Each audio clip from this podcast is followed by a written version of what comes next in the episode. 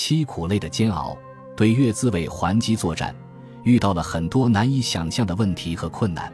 部队不但要经受战火的生死考验，还要经受苦累的艰难煎熬。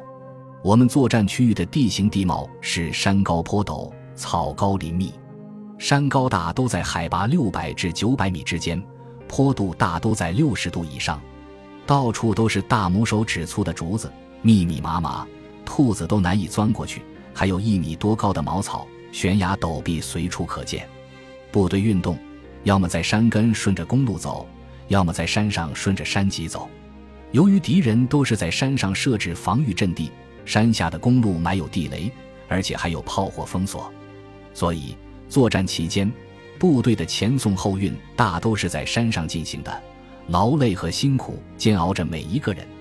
再加上一场接一场的小雨和大雨，泥泞的山路一步一滑，作战部队连续几天吃不上热饭热菜，更喝不上热水。吃压缩饼干、猪肉罐头，再喝着河里的凉水，拉稀的成普遍现象。官兵们顶着雨水，淌着汗水，踏着泥水，拉着溪水，还要背负六十多斤的武器弹药，那种劳累程度简直要叫人崩溃。我亲眼看见一百炮连的一名战士一边走一边顺着裤腿流着黄水，满脸的虚汗，颜色煞白；还有一名战士背上背着火炮的坐板。衣服上渗出血迹，休息时脱下衣服一看，背部大梁刺的骨头都露出来了，皮和肉全都磨没了。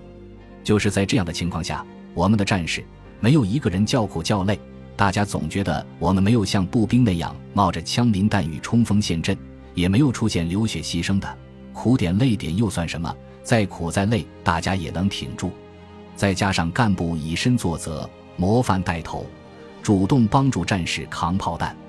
战士之间互相频繁倒换轻重，轮流休息，没有使一个人掉队。官兵亲，战友情在磨难中得到升华。为了保持体力运送装备，大家把不大用的东西几乎全都丢掉了，像秋衣、碗筷等都扔了。如果那一顿能吃上热饭，就取一张芭蕉叶当碗，筷子随便折根草棍就有了。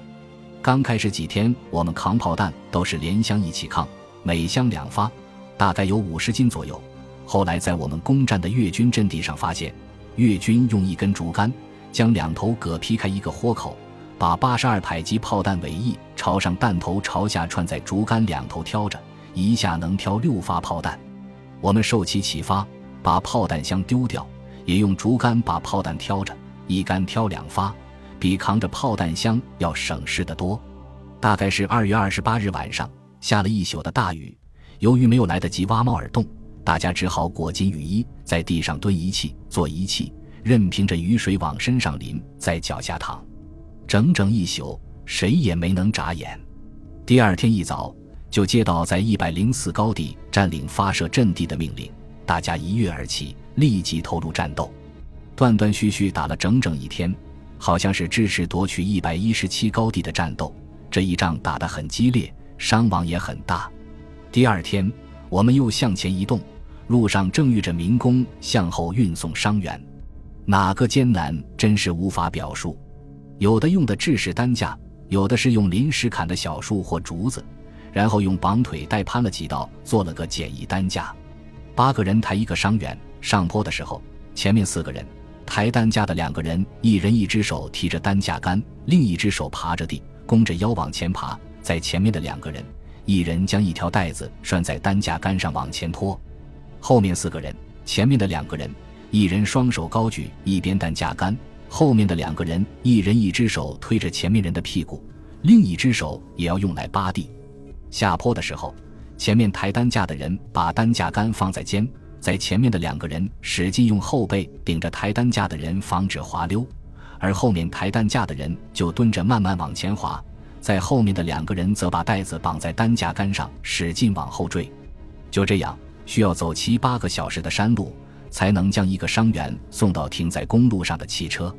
有的伤员上担架时还能说话，敢这样折腾到公路放下一看，已无气息，把那些民工心痛的跺脚流泪。后来听三营的老乡说，哪天打了一天的仗，当天伤员根本没有时间往后送，简单包扎一下就放在原地。哪个战场到处都是一米多高的茅草？冲击时你弓着腰，